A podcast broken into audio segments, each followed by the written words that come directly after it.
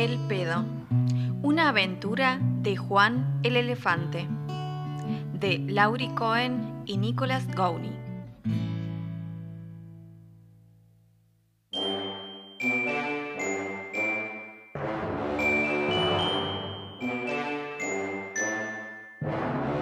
Esta mañana, Juan el Elefante no se mueve.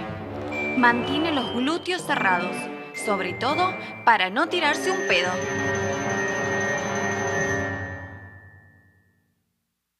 Sí, porque un pedo de elefante es muy peligroso. Juan es tan grande, un solo pedo podría devastar toda la jungla.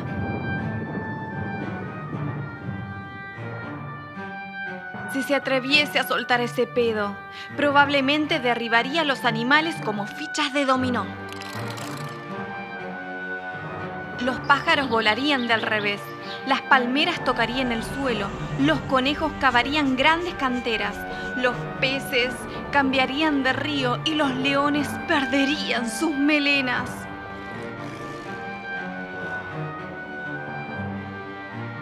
Las flores se marchitarían de repente, el suelo se volvería blando, las estrellas entrarían en un agujero negro, la luna se escondería tras las nubes.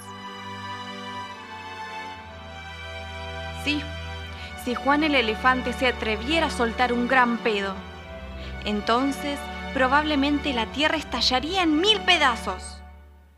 Y sería el fin del mundo e incluso del universo. Por cierto, es bien sabido que son los elefantes y no los meteoritos quienes hicieron desaparecer a los dinosaurios y a los mayas.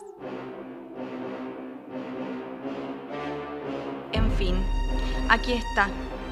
Aquí está Juan, pegado al suelo, aguantándose, resistiendo. Pero de tanto aguantar, Juan el elefante se pone rojo, después azul y se zarandea y se retuerce. Ya es suficiente.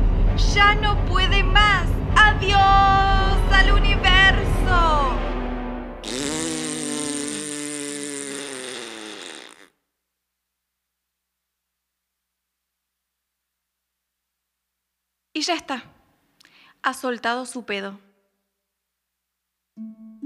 ¡Sorpresa! Nada se ha movido, ni la menor brisna de hierba o grano de arena. ¡Uf! Suspira Juan tranquilo.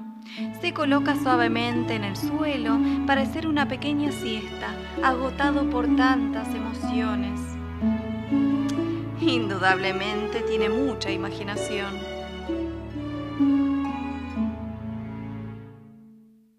Pero he aquí, en este instante, una pequeña hormiga insignificante llega a sus pies.